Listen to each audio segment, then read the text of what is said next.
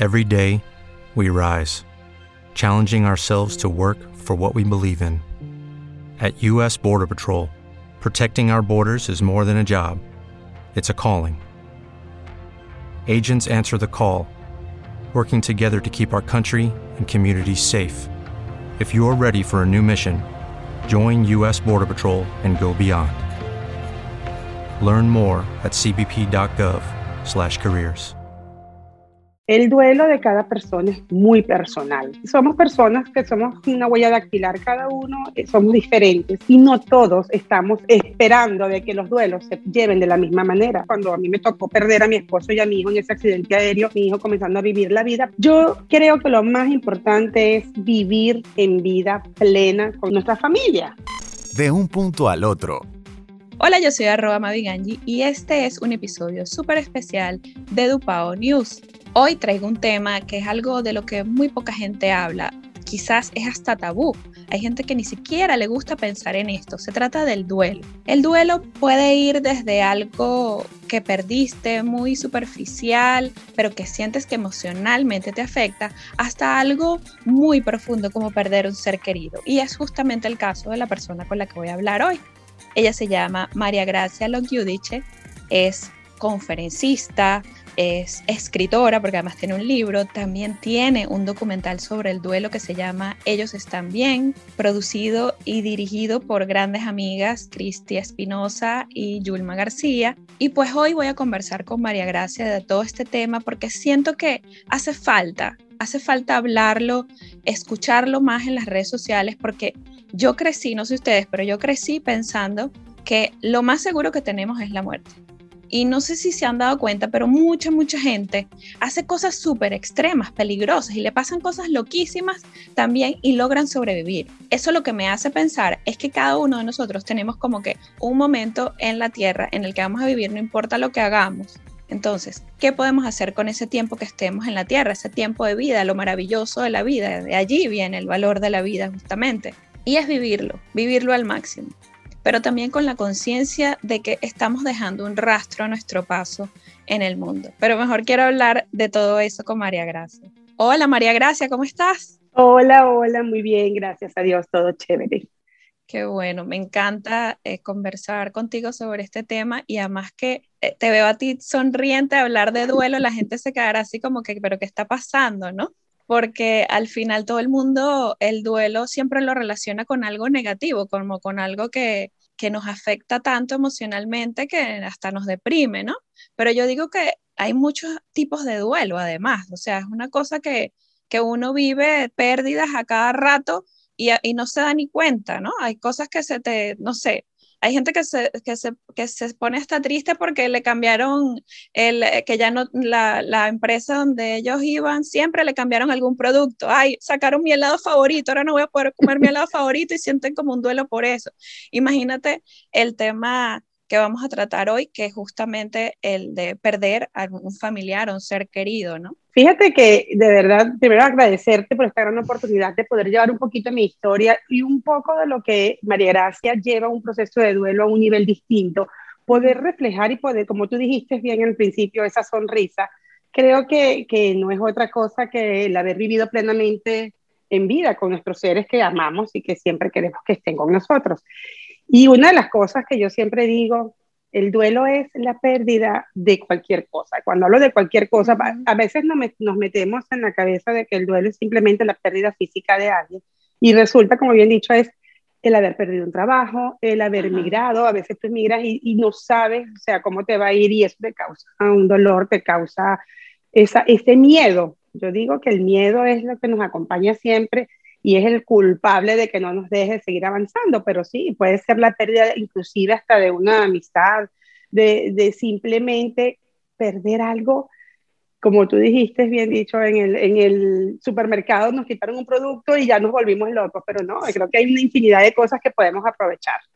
Sí, al final yo creo que el duelo es parte de la vida también, ¿no? Porque eh, siempre estamos en completo yo digo evolución, nunca dejamos de cambiar, siempre hay, este, estos momentos de duelo son como un, cambio que viene así de que, que, nos cae como la torta en la cara, así como que no te lo esperabas y qué está pasando, pero ¿qué podemos hacer para sobrellevar el, el duelo, así como tú dices, como eh, con esa conciencia plena de, de, que es parte de la vida, ¿no? Y, y, que no nos vean como locos, porque tampoco es que no vamos a llorar ni vamos a dejar de sentir las emociones que tenemos, ¿no?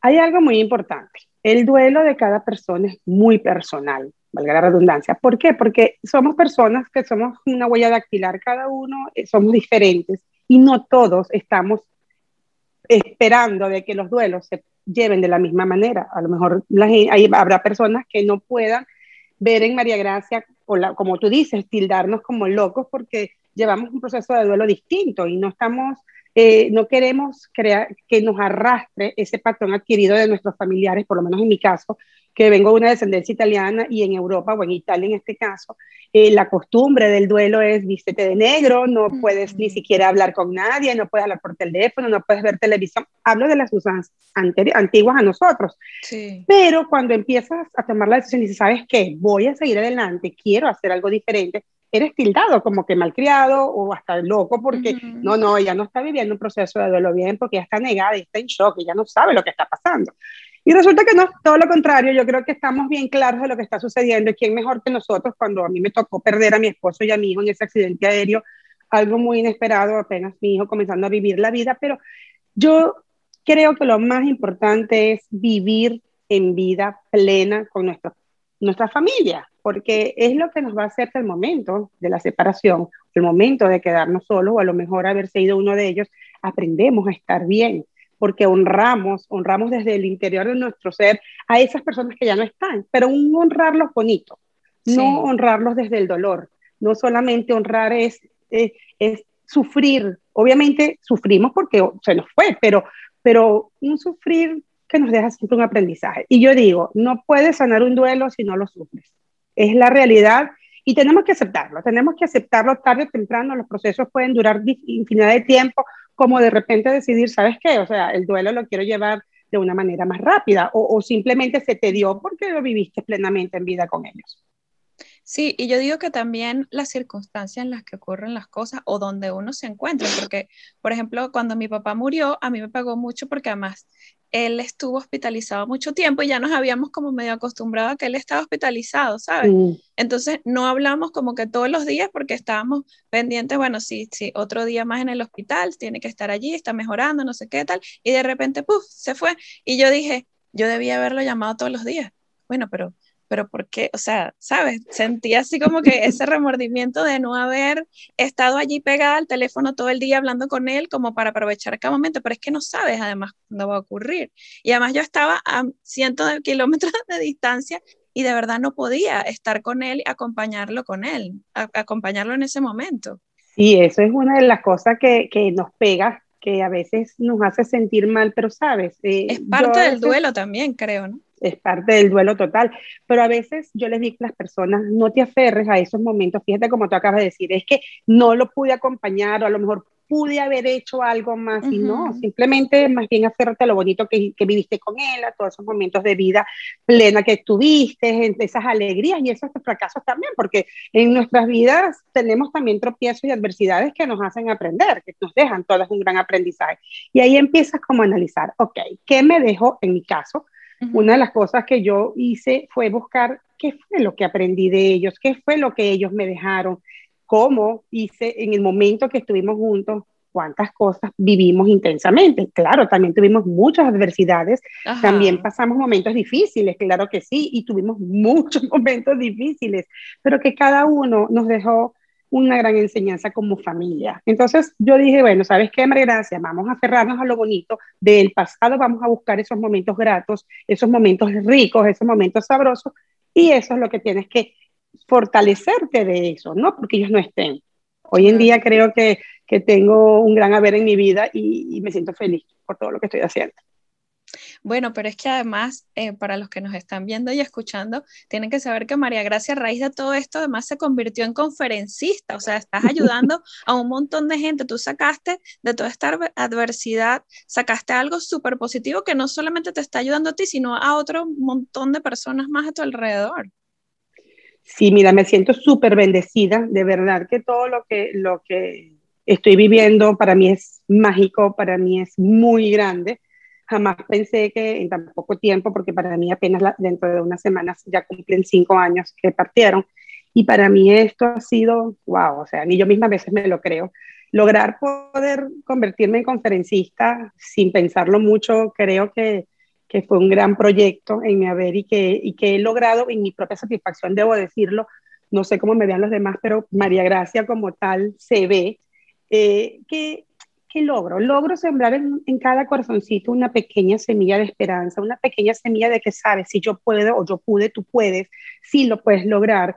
Eh, me ha tocado vivir experiencias con muchas personas en cada tertulia o en cada conversatorio o en cada taller que se hace, increíble, eh, poder recopilar un poquito todas esas, esas experiencias de esas otras personas que no saben cómo llevar y cuando después terminan, ver a aquellas personas llegando preocupadas, encorvadas o con, una, con una, una, gestión que tú dices, wow, ellos vienen porque dicen, voy a ir a, a, sufrir, voy a ver a una María que está sufriendo y resulta que no, que cuando pasamos esas dos horas y a veces se me ha extendido hasta tres porque la gente así lo quiere, y trato de no ser tediosa, pero se van con una sonrisa, se van con un pensamiento, con algo que de mis herramientas les pueda servir.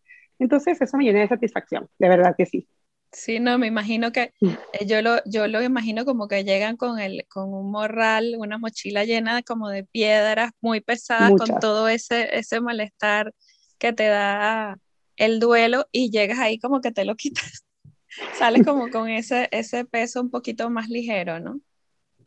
Pero además, Sales con esa mochila más liviana. Sí. Además, María Gracia, yo siento que todo este tema del duelo y todo como lo has trabajado tú es admirable porque no solo te convertiste en conferencista, sino que también sacaste un libro. Cuéntanos un poquito sobre este libro. ¿Lo tienes por allí? Aquí, aquí lo tengo, el libro Mis Ángeles, si lo ves, mira. Sí. Un libro que, que, que, arrancó en pandemia, ¿ok? Arrancó un 6 de marzo siempre los seis, los días seis, que después la fecha en la que ellos partieron, 6 de agosto, ha sido increíble. Para mí parece mentira, pero siempre las cosas suceden en un 6. Eh, había, había, esa idea y todo el mundo me decía, ¿por qué no escribes un libro? Lleva tu historia a un libro. Yo escribía, ya yo escribía como terapia. Eh, tengo muchas hojas escritas, muchas páginas que están llenas de, de esas conversaciones que yo tengo con ellos, o mejor dicho, que yo le cuento a mis ángeles, así como dice el libro, por eso es que el libro lleva este nombre. Cuando yo le digo a ellos, me pasó tal cosa, que, o sea, es como esa conversación de contarles simplemente las cosas buenas y también las tristes y las que no me dan mucha satisfacción, pero que necesito drenar. Y eso lo hacía yo simplemente como terapia, porque mi psicóloga me decía que lo hiciera y yo me quedé como aferrada a ello. Nunca pensé, te voy a ser franca, yo no leía un libro. O sea, para mí leer era tedioso o en mi mente pensaba que era tedioso y cuando ella me recomienda leer un libro, wow, yo, eran tres, cuatro horas completas y después a la final me convierto en escritora.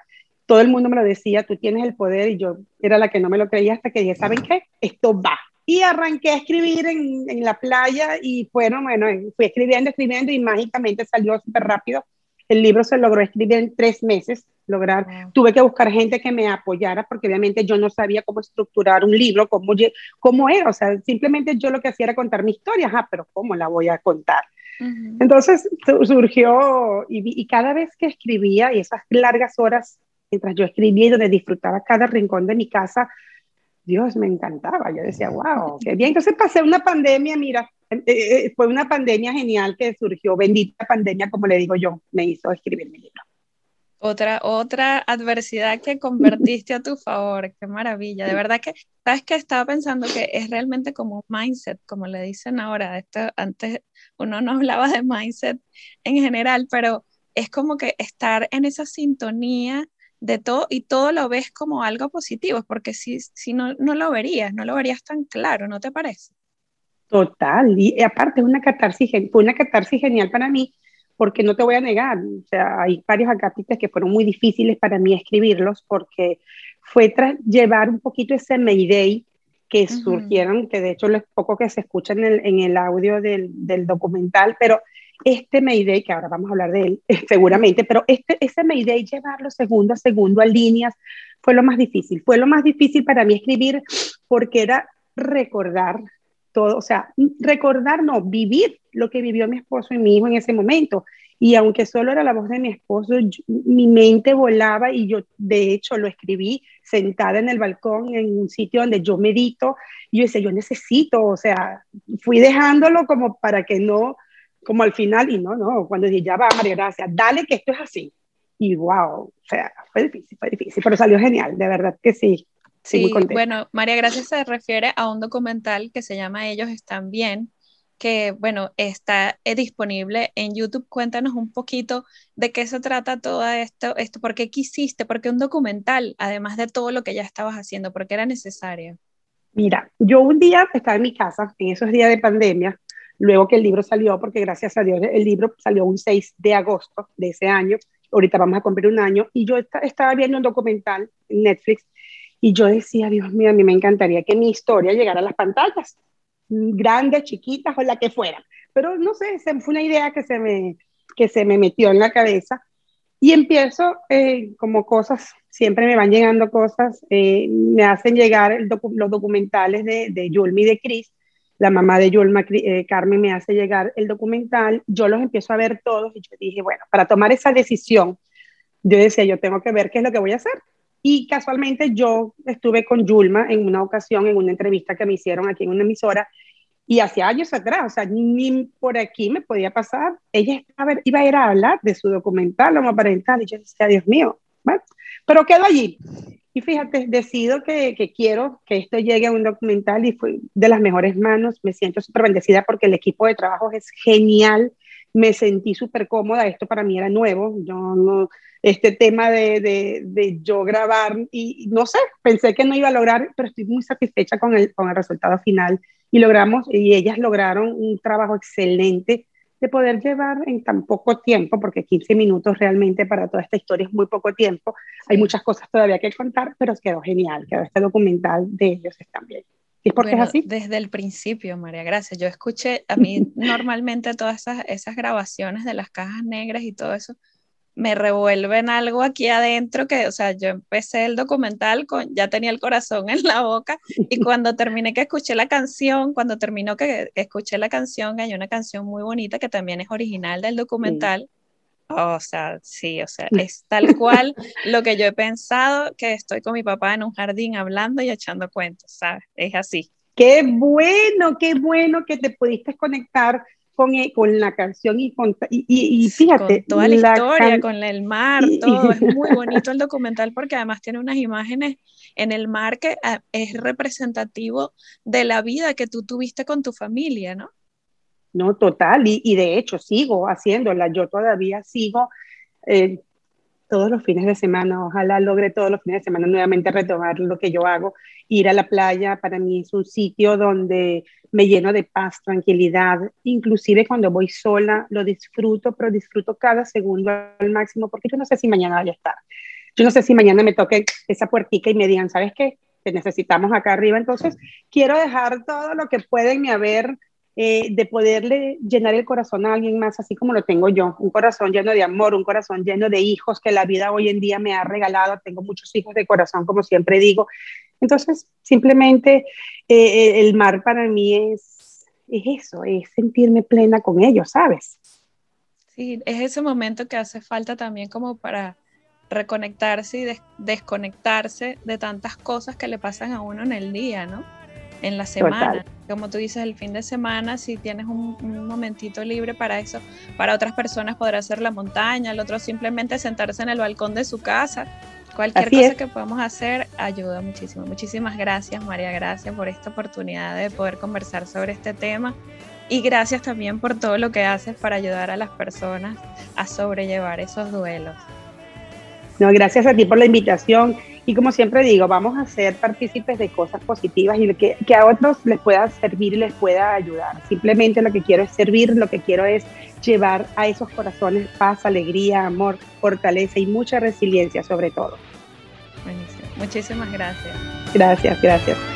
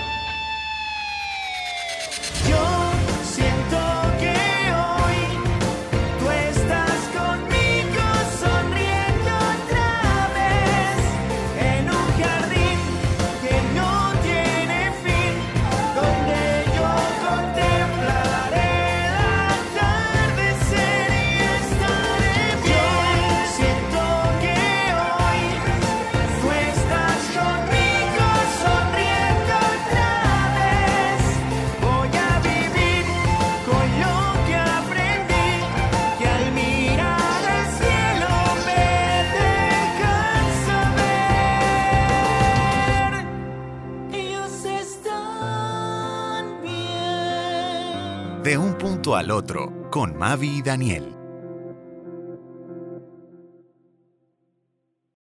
Without the ones like you, who work tirelessly to keep things running, everything would suddenly stop. Hospitals, factories, schools, and power plants, they all depend on you. No matter the weather, emergency, or time of day, you're the ones who get it done. At Granger, we're here for you with professional grade industrial supplies. Count on real time product availability and fast delivery. Call clickgranger.com or just stop by. Granger for the ones who get it done.